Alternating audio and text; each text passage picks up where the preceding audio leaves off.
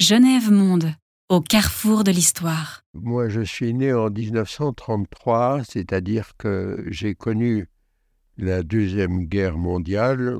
Mon père était belge, mon grand-père néerlandais, ma famille belgo-néerlandaise d'une part, paternelle belgo-néerlandaise, et, ma mère française d'Algérie. Du fait de la guerre, euh, le début de mon enfance s'est déroulé en Belgique et davantage en Algérie. J'y suis né, j'ai été à l'école euh, enfantine en Belgique. Euh, mon père, euh, qui a consacré sa thèse de doctorat aux fondements sociaux du national-socialisme à Francfort, il a soutenu à Bruxelles. Mon père voyait la guerre arriver, il a voulu mettre sa femme et ses enfants en sûreté, et mon père a décidé que sa femme et ses enfants devaient aller en Algérie, à Oran. Donc nous avons passé euh, l'année 39-40, je l'ai passé à l'école à Oran avec mon petit frère qui est devenu ambassadeur et puis il est décédé malheureusement il y a déjà pas mal d'années, ambassadeur de Belgique. Donc euh, mon enfance a été une enfance euh, tricontinentale, parce que donc j'ai été à l'école un peu en Belgique, un tout petit peu en France, à Die dans la Drôme, en 40, et puis euh, en Algérie pendant trois ans, et puis en Angleterre pendant deux ans, de 43 à 45, et à Montréal et donc au Canada pendant trois ans à nouveau, de 45 à 48. Et en 48, je suis arrivé à Genève. J'ai été un peu au collège de Genève et puis surtout au collège d'Annemasse, qui est maintenant le lycée d'Annemasse. Ça, c'est mon parcours de, euh, et d'école, des écoles, j'en ai fait 12 en tout. Donc, euh, que j'ai appris à l'école, c'est de se rattraper au bastingage. Euh, parce que ce changement, ces changements continuels m'ont forcé à m'adapter.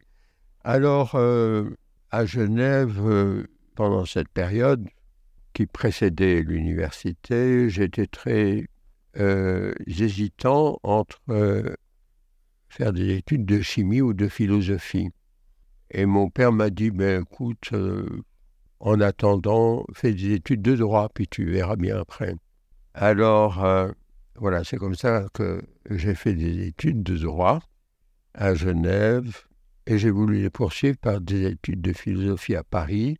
Mais à Paris, je n'ai pas pris, je trouve que l'université de Paris, euh, de, la Sorbonne à l'époque, hein, je vous parle de 1954, pour moi, c'était très décevant parce qu'il n'y a aucun contact avec les professeurs, on est perdu dans la foule. Euh.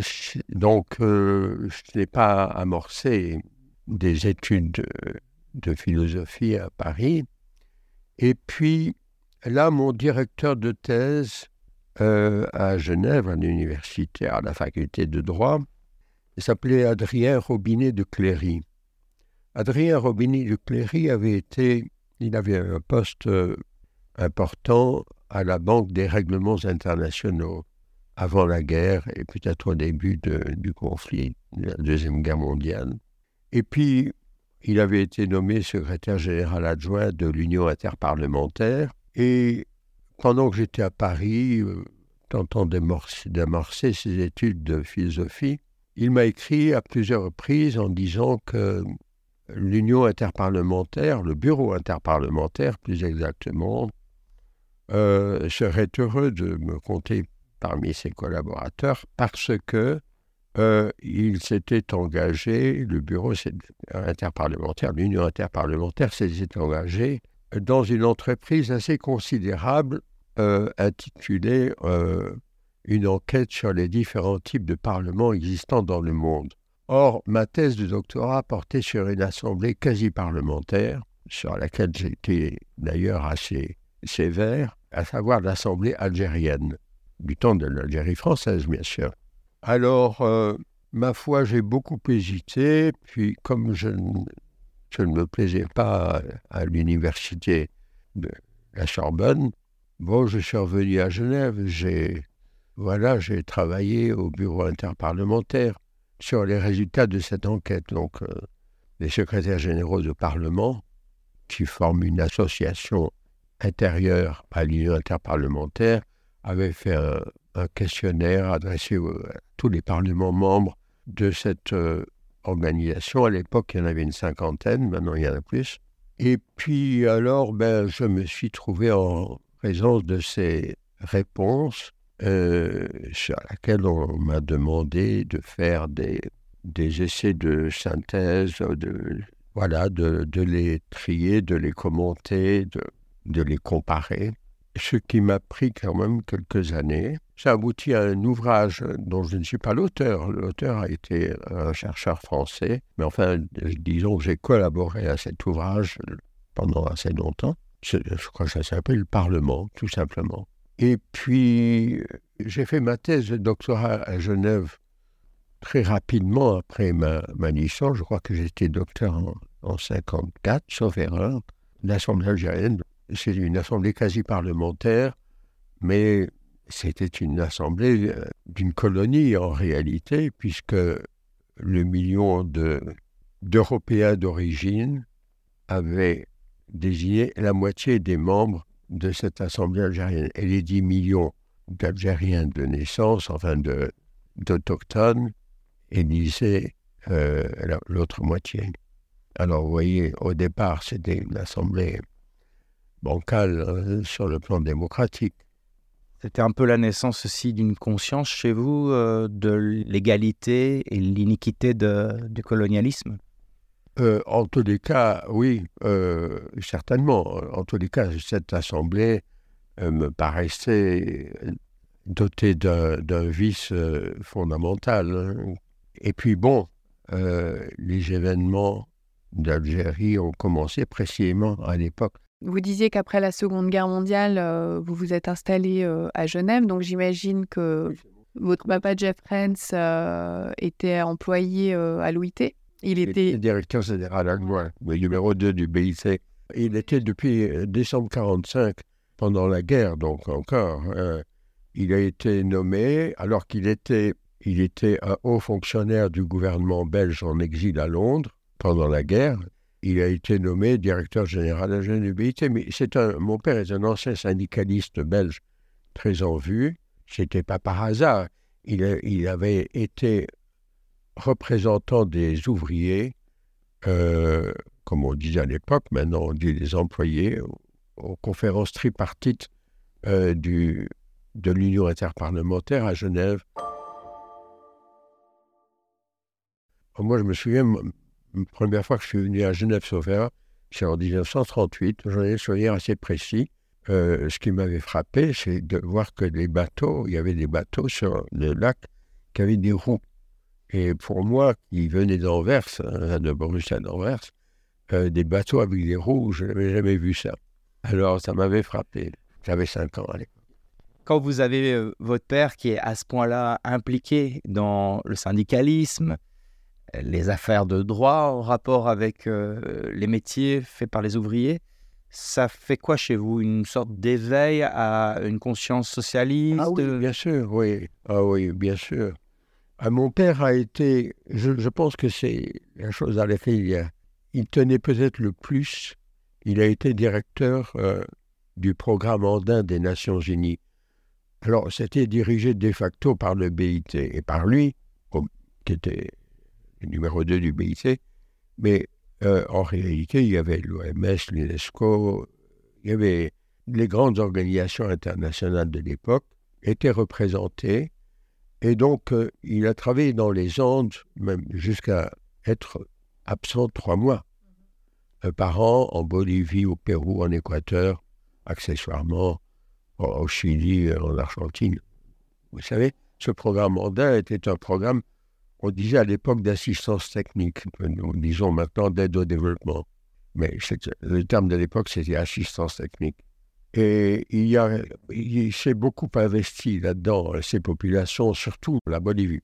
Moi, le Pérou, très proche aussi, c'était le centre du programme andin, ces deux pays. mais avec l'Équateur. Qu'est-ce qui lui a plu là-bas? Le, le, fait qu'il y avait tout à faire, très certainement? C'est de, de contribuer à sortir du sous-développement des populations, des populations autochtones qui étaient mal intégrées dans, ces pays et de contribuer à leur intégration aussi. Mais il était très conscient que c'était des, autochtones qui parlaient une autre langue, très souvent l'aymara ou le quechua.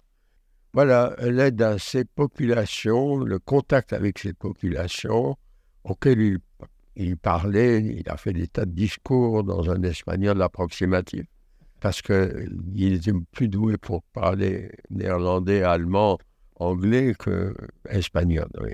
Genève Monde, l'histoire partagée de la Genève internationale. Moi, je suis fils d'un fonctionnaire international. J'ai moi-même été fonctionnaire international sept ans. J'ai eu la chance, je crois, exceptionnelle d'être à 27 ans le numéro 3 d'une organisation mondiale. Le secrétaire général m'a envoyé euh, en Afrique pour euh, convaincre euh, les nouveaux parlements de plusieurs pays, de cinq pays, d'adhérer à l'Union interparlementaire. Alors c'était le Sénégal, la Côte d'Ivoire, le Cameroun, la Guinée, Guinée-Conakry et le Sierra Leone. Voilà, les, cinq. J'ai été bien reçu dans ces cinq pays et puis j'ai convaincu euh, les parlementaires, enfin c'était les présidents et le comité de chacun de ces parlements qui m'a reçu très bien. Et puis euh, et ces parlements ont tous adhéré à l'Union interparlementaire. Est-ce que, Ivo Renz, vous pourriez rappeler quelle était la mission de l'Union interparlementaire? L'Union interparlementaire a été créée en 89, 1889 pour permettre aux parlementaires des pays initiateurs, euh, qui étaient essentiellement des pays européens et des États-Unis, de bénéficier de leurs expériences respectives et de tenter aussi euh, d'harmoniser euh, les décisions à prendre pour faire face à des problèmes qui étaient similaires, sinon identiques. L'Union interparlementaire a joué un rôle important au début du XXe siècle, en tous les cas, je dirais. Ensuite, son importance a décliné avec, euh, après la Seconde Guerre mondiale, avec l'apparition d'autres instances comme l'Assemblée européenne de Strasbourg, là, euh, même l'Assemblée de l'OTAN, etc. Mais dans euh, la première partie du XXe siècle, je crois qu'elle a eu un apport important, pas toujours très positif, c'est-à-dire qu'il y a eu tellement de délibérations sur les, réparations à exiger de l'Allemagne, lesquelles ont joué leur rôle, malheureusement, dans l'ascension de Hitler et du national-socialisme, mais enfin, l'Union interparlementaire a toujours été très opposée à, ces mouvements extrémistes et d'ailleurs anti-parlementaires. Donc l'Union interparlementaire a joué un rôle important, elle continue à jouer un rôle modeste, mais significatif, oui. À côté de ça, vous avez donc euh, été un, pionnier quelque part du militantisme écologique, mais on va revenir à la racine de cette question parce que c'est bien après. Qu'est-ce qui vous amène finalement de, ce, de cet investissement au sein de, de cette organisation avec des responsabilités élevées, comme vous l'avez dit, et vers euh, autre chose? J'ai quitté l'Union interparlementaire. Voilà, je voulais faire autre chose. Et donc, euh, j'ai eu la chance que le vice-premier ministre de Belgique m'offre d'être euh, son conseiller pour les problèmes constitutionnels. La Belgique avait entamé une révision de sa constitution axée sur le Parlement. Pour euh, le gouvernement belge à l'époque, je représentais quand même un certain savoir en matière parlementaire.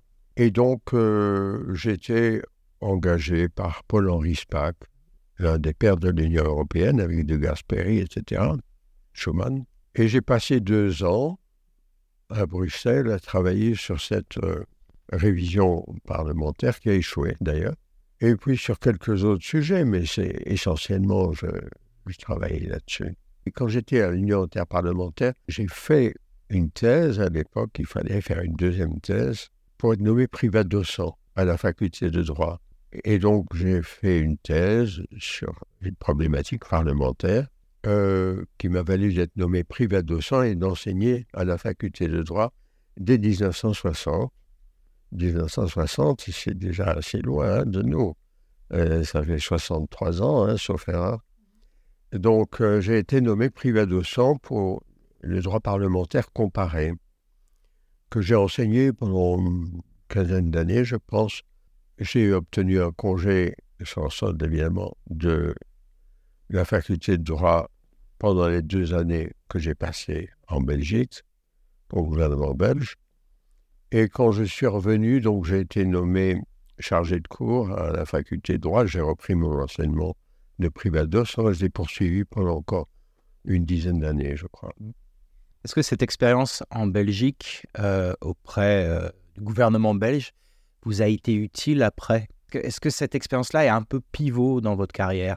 Vous avez raison de me poser cette question. D'ailleurs, euh, j'en ai pas fait état tellement dans ce livre que j'ai écrit. Fumation itinéraire, hein, c'est une espèce d'autobiographie dont je ne suis pas du tout content, je l'écrirai autrement maintenant, mais voilà. C'est-à-dire qu'en plus de m'occuper de la révision constitutionnelle auprès du vice-premier ministre euh, de Belgique, je le représentais au comité interministériel de politique scientifique. Là, j'ai beaucoup appris finalement. Euh, des problèmes de, la politique de la science, notamment du spatial, euh, du nucléaire, etc. Et donc ça, ça a été une expérience très enrichissante pour moi euh, de représenter le vice-premier ministre.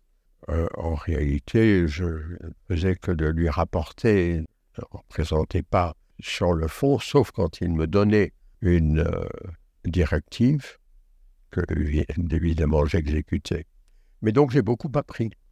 C'était pas le, ce comité de la politique scientifique vraiment s'intéresser à la politique de la science et pas aux, armements, etc. Il y avait d'autres comités euh, qui étaient compétents pour ça que je n'ai pas fréquenté.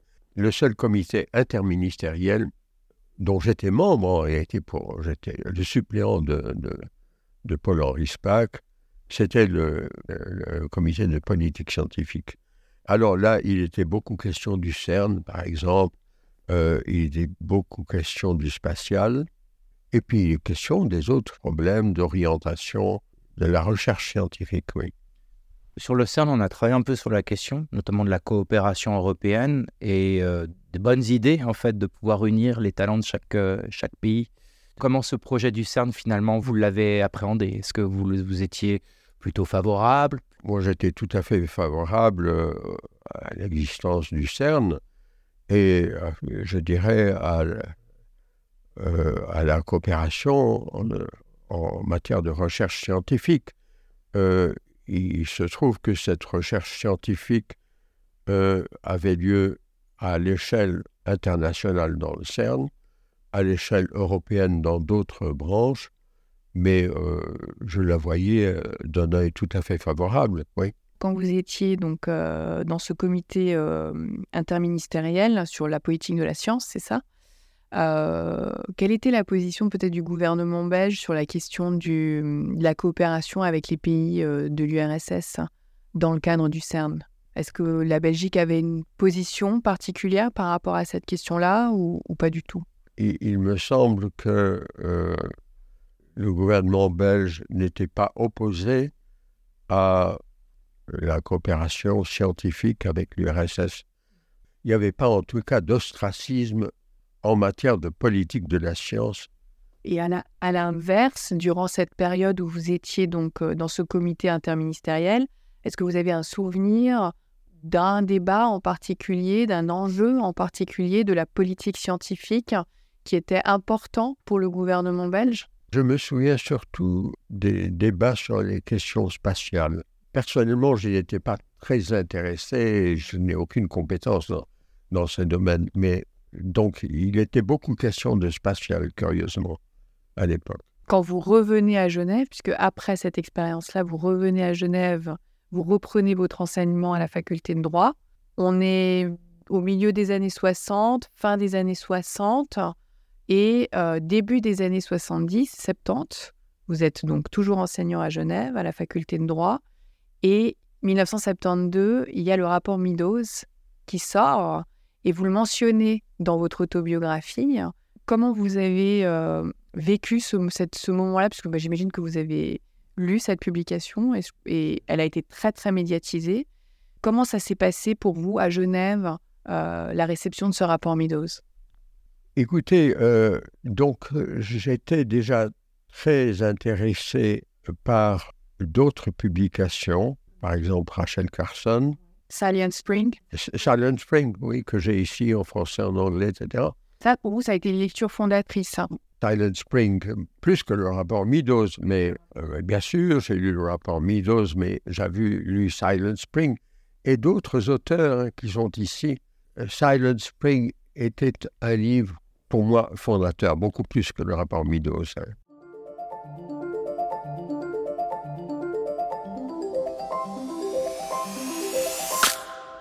Je l'ai lu, je l'ai relu, j'ai lu les autres œuvres de Rachel Carson. Qu'est-ce que raconte Silent Spring? Alors, euh, Silent Spring commence par euh, la description de toutes sortes de maladies qui éclatent dans une ville américaine. Et c'était assez désolant.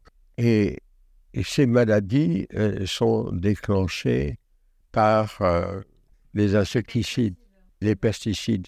Cette description hallucinante des dégâts causés dans la santé humaine, des dégâts très différents les uns des autres dans la santé humaine d'une petite ville américaine, elle explique qu'en réalité, ces dégâts se sont produits séparément, isolément, dans les différentes villes des États-Unis, mais que tout ce qu'elle rapporte, elle, elle les a concentrés dans une petite ville, elle en a les sources.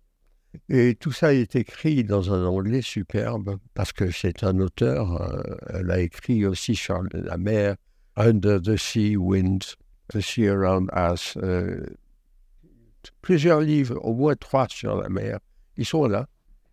Ça, c'est une personnalité lumineuse et marquante. Dans, dans ma vie, enfin, euh, elle a, elle a beaucoup compté, oui. Parce que si j'ai bien compris, euh, votre réveil à l'écologie, il, se, situe là aussi. C'est cette lecture. Oui, oui, c'est ça. ce livre, je crois que c'est 62. Et, donc, euh, moi, j'ai été euh, nommé à la faculté de droit chargé de cours. Mais en 65, je revenais de Belgique. Vous avez eu l'occasion de rencontrer Rachel Carson? Non, non.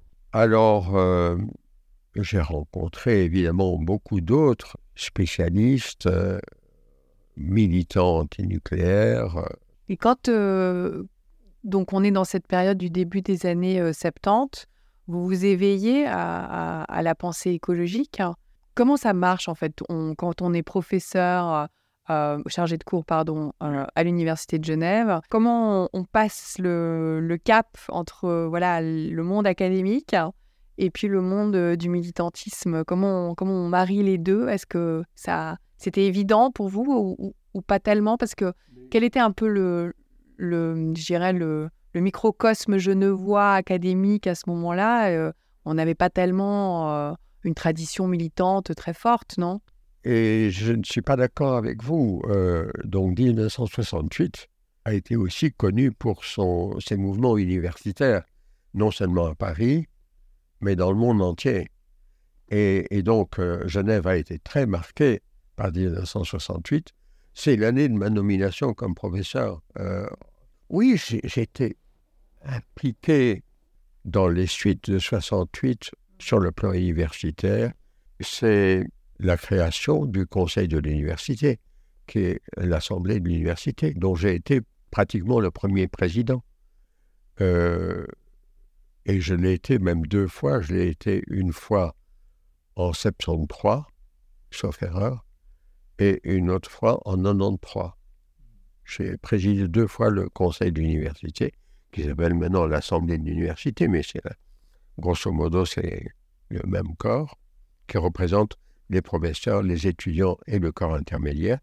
Et donc, 68, ça m'a permis de donner, je dirais, dans mes cours, puisque j'enseignais non point une branche du droit, mais l'histoire des doctrines politiques. Ça m'a permis de donner une place justement à Rachel Carson, à d'autres, hein, donc euh, Barry Commoner, etc. Euh, évidemment. Et puis moi j'étais en relation avec euh, surtout des Français, spécialement avec Philippe Le Breton, l'université de Lyon, et avec des Français à, Paris. J'ai été très rapidement associé à un mouvement qui s'appelle le GSIEN, le groupement de scientifiques pour l'information sur l'énergie nucléaire.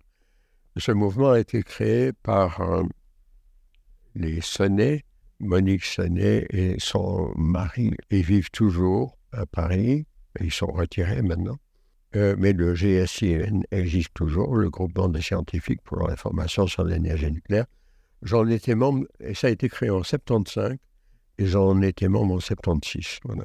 Bon, il y avait aussi ces scientifiques euh, ici à Genève. Je ne sais pas si on peut parler de Michel Brella, Marcel Bury, Pierre Lehmann, Charles Hens, Michel Borel, bien sûr, Gilles Petitpierre. Alors, euh, Michel Brella était mon assistant. Euh, les autres, effectivement, c'était des collègues professeurs.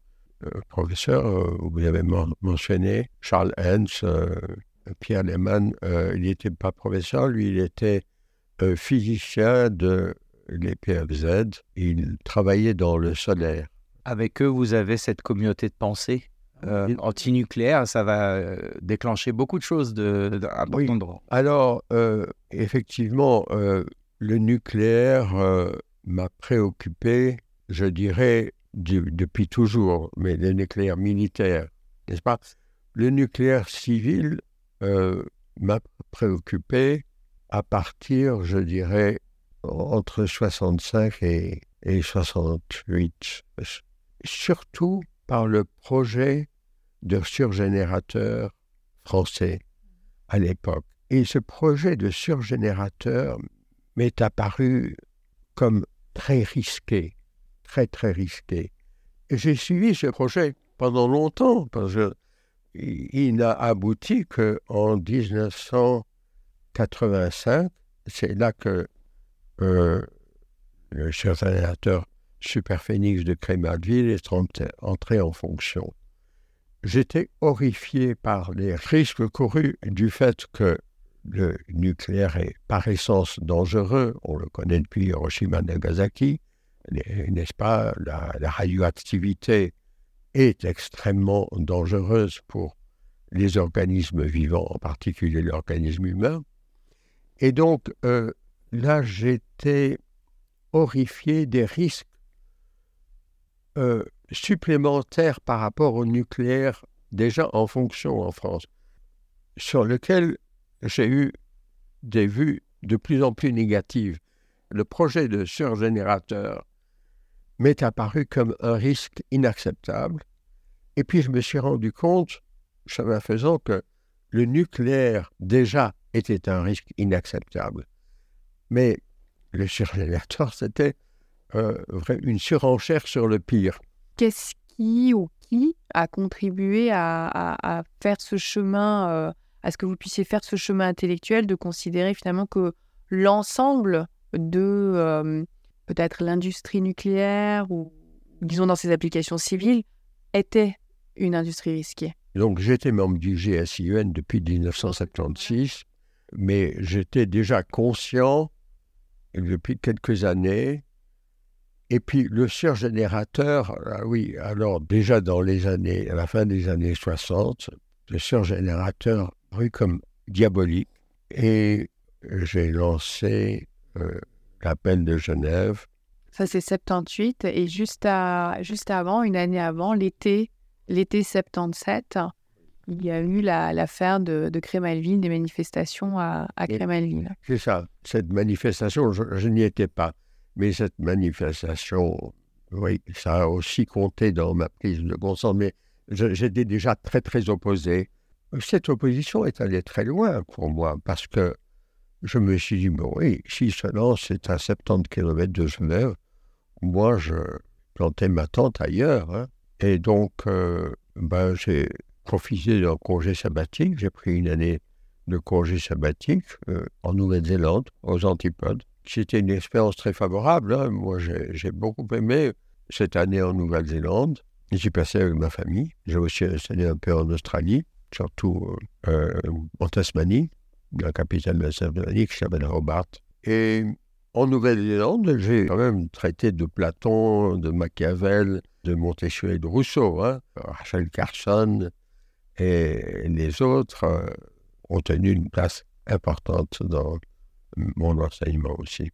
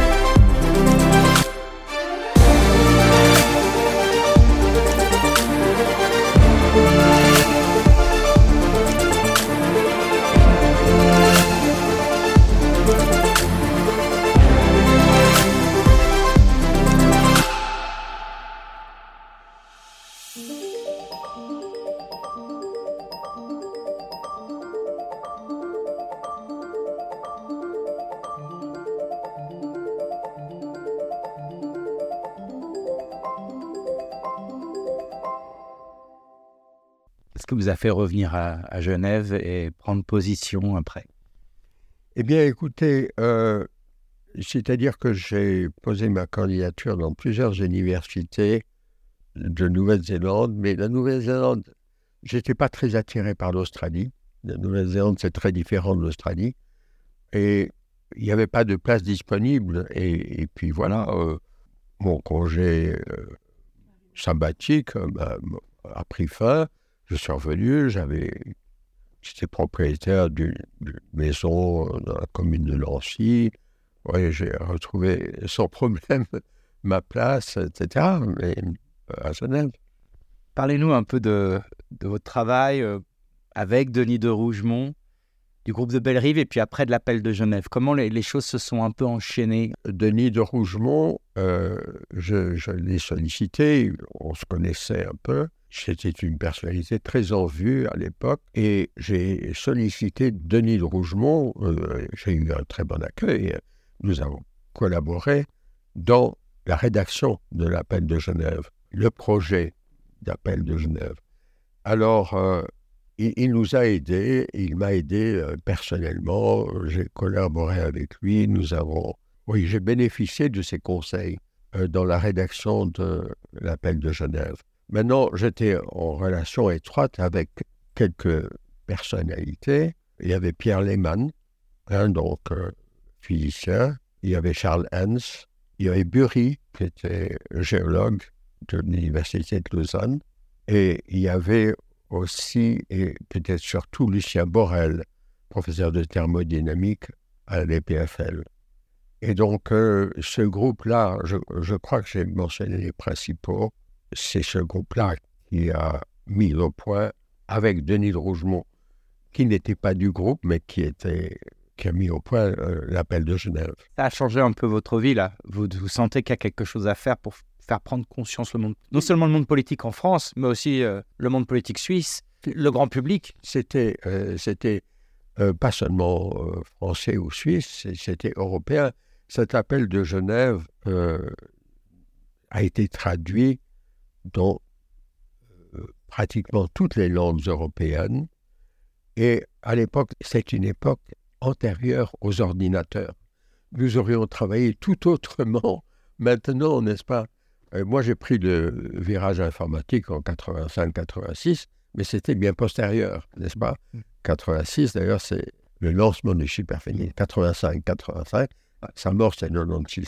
Mais donc, vous voyez, l'appel de Genève, nous avons donc fait un livre jaune qui est là, sur la société du plutonium, qui est bilingue, plus ou moins, français-anglais, euh, qui a eu une bonne diffusion, euh, je crois, en, Europe, euh, en tous les cas, en Europe occidentale. Pourquoi le jaune? Parce que dans le symbole officiel du nucléaire, il y a du jaune. Et puis parce que nous avons travaillé sur du papier jaune. Parce que nous travaillons sur du papier, on a envoyé euh, l'appel de Genève sur des papiers jaunes dans les différentes langues, en allemand, en tchèque, et nous avons récolté donc plus de 50 000 signatures en pas mal d'années hein, quand même. C'est assez remarquable d'obtenir ces chiffres partant de, de rien. Nous n'avions pas de, de réseau. Euh, le réseau s'est constitué, oui, avec l'appel de Genève, on vous voit intervenir sur les plateaux de télévision. Il y a cette archive de la RTS euh, qu'on peut d'ailleurs écouter facilement. Vous expliquez très bien, c'est aussi ce côté euh, pratique d'être professeur à un public qui parfois est antagoniste. Vous avez en face de vous les gens qui défendent le militaire, des membres euh, de la classe politique qui doivent défendre leur projet, des journalistes, puis aussi le, le public qui vous regarde, qui n'est pas forcément au fait de ce qui se trame. Tout à fait. Donc, euh, nous avons défendu l'opposition au nucléaire euh, en expliquant les raisons pour lesquelles nous considérions que c'était une euh, technologie trop dangereuse et les raisons aussi pour lesquelles nous pensions qu'il y avait des alternatives qui méritaient d'être développées, principalement le solaire, mais accessoirement aussi la géothermie, la géothermie. Il y avait aussi une qualité énorme dans votre, euh, dans votre groupe, c'est de pouvoir parler aux politiques presque d'égal à égal, d'être, de formuler des propositions, voire euh, de faire marcher le droit, la Constitution. D'ailleurs, ça s'est vu à Genève a posteriori. Euh, ça, c'était une force. C'est-à-dire que les militants écologistes antinucléaires n'ont pas tous ça, donc vous étiez ça. Bien sûr, alors nous, nous avons cette chance euh, d'avoir des spécialistes de toutes sortes de domaines, mais antinucléaires, et donc euh, qui pouvaient euh, expliquer que effectivement le solaire était parfaitement plausible, qu'il pouvait nous donner passablement d'énergie, etc. Et aussi, nous pouvions recourir à des, des spécialistes qui connaissaient euh, de première main les dangers de la radioactivité. Vous vous êtes appuyé aussi sur des exemples, on pense à la catastrophe de Luçon. Alors ça, tout ça, c'est des événements qui servent à nourrir évidemment le, l'argumentation, l'argumentaire, en fait, pour dire, bah, écoutez, là, on est vraiment sur des cas concrets de, danger. Euh, mon ami Pierre Lehmann euh, avait travaillé sur le colmatage de Luçon. Donc, il était parfaitement au courant. Nous étions parfaitement au courant du précédent de Luçon, oui. Quand on voit donc euh, Crémalville, la mobilisation, donc euh, là je crois qu'on est en 77. Ensuite, on voit les difficultés en fait qu'ils ont à faire euh, émerger ce monstre entre guillemets. Et il y a des événements, on voit que le militantisme à Genève, on le saura a posteriori, implique des gens comme euh, Nissim et d'autres. Vous, vous situez comment par rapport au mouvement militant, activiste, un peu dans la, manifestation parfois à la limite? Alors, donc, nous étions un mouvement d'universitaires et effectivement, nous avons vu euh, notre la PAG a été créée avant avant Contre-Atome, mais nous avons vu apparaître Contre-Atome avec plaisir. On était heureux de voir que, voilà, il y avait des citoyens qui faisaient valoir leurs craintes, soupçons en ce qui concerne ce qui est caché dans le nucléaire et ce qui nous menace. Je n'ai pas participé, que je sache, à des manifestations dans les rues, mais je trouve qu'elles sont parfaitement justifiées. Peut-être au-delà du, risque que représente le nucléaire pour la population, du fait voilà, de la question notamment de l'exposition à la radioactivité ou, de la gestion des déchets nucléaires, euh, le, nucléaire, euh, historiquement, s'adosse euh, à une conception voilà, de, de l'économie qui est fondée voilà, sur la croissance, la croissance en, continu. Et donc, euh, est-ce que dans votre engagement antinucléaire, euh, cette question donc de, des problèmes que pose la croissance était aussi une, faisait partie de vos réflexions? Parfaitement, parce que finalement, je me suis très intéressé au philosophe et économiste, économiste de formation, mais philosophe de la décroissance, qui est Nicolas Georgescu Rogan, euh, que j'ai connu personnellement. Il passé à Genève, j'ai longuement discuté avec lui. Euh, donc j'ai connu Nicolas Georgescu Rogan, oui. Et il m'a, il m'a influencé, il m'a, oui, j'ai été influencé très profondément, je peux dire, par Nicolas Georgescu Rogan. La décroissance, on en parle tout le temps aujourd'hui, comme si c'était le, seul remède. Nicolas Georgescu Rogan est un économiste de formation, mais c'est un philosophe aussi. Et, donc, euh, il a une vision euh, anthropologique euh, de, de la décroissance, oui. Genève Monde, l'histoire partagée de la Genève internationale. Qu'est-ce qui aujourd'hui, euh, dans votre combat donc de militant et d'intellectuel, euh, résonne encore vos idées telles que vous les aviez formulées, exprimées, défendues? Comment aujourd'hui vous voyez que, ah oui, j'avais raison d'aller dans ce sens-là, puisqu'aujourd'hui on se rend compte des conséquences? Je suis persuadé d'avoir eu raison. Je dirais, il y a un argument euh, qui me paraît prendre une importance plus grande qu'à l'époque, c'est que les centrales nucléaires, sur générateur, mais les autres aussi, sont sur le plan militaire des cibles, des cibles très tentantes. Et donc, euh, je pense qu'un pays qui comporte des centrales nucléaires, beaucoup de centrales nucléaires, offre beaucoup de cibles à des ennemis peut-être des États, mais aussi des terroristes. C'est très tentant. Vous le voyez devant vos yeux et nous aussi, on constate qu'aujourd'hui, la Russie, l'Ukraine est un point névralgique de cette, euh, cette tension qui pourrait après se propager dans d'autres endroits.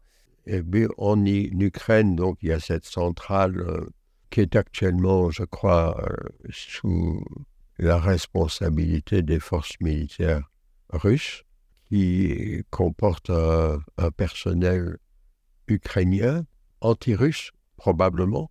Je dis probablement parce qu'on n'en sait rien, on ne peut pas le savoir. Hein. Donc, euh, cette centrale a subi quelques dommages. Hein. Il y a eu des tirs euh, qui ont affecté cette centrale, mais non, ne l'ont pas détruite. Il n'y a pas eu de, de, de dommages radioactifs pour l'environnement, d'après ce que nous croyons savoir. Mais donc, euh, c'est extrêmement dangereux d'avoir euh, une cible potentielle telle qu'une centrale nucléaire. Et là, euh, donc, elle n'a pas, pour l'instant, elle n'a pas été à l'origine d'une pollution radioactive importante, que je sache, mais les centrales de par le monde sont autant de cibles militaires très tentante pour des ennemis éventuels, pour des terroristes. Merci beaucoup pour tout ça. J'ai une question quand même qui va déborder du cadre, c'est votre culture genevoise, en fait votre présence à Genève pendant toutes ces années sur la Genève internationale. Qu'est-ce que ça représente pour vous d'être ici à Genève, euh, au cœur de cette Genève internationale, d'en avoir été un acteur et de le rester? Écoutez, moi je suis très attaché à Genève, je suis devenu genevois, je dois beaucoup à Genève, c'est une ville importante. Je pense que Genève est une ville très importante euh, sur le plan mondial, très importante pour la paix.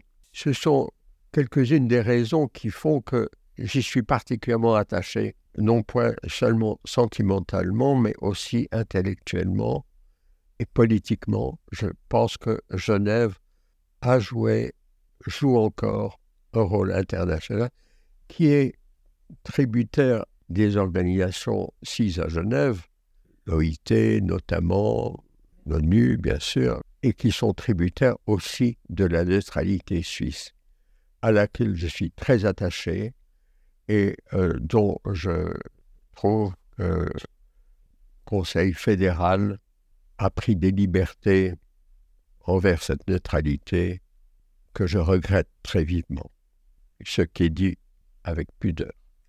Merci beaucoup Ivo Renz. Merci à vous.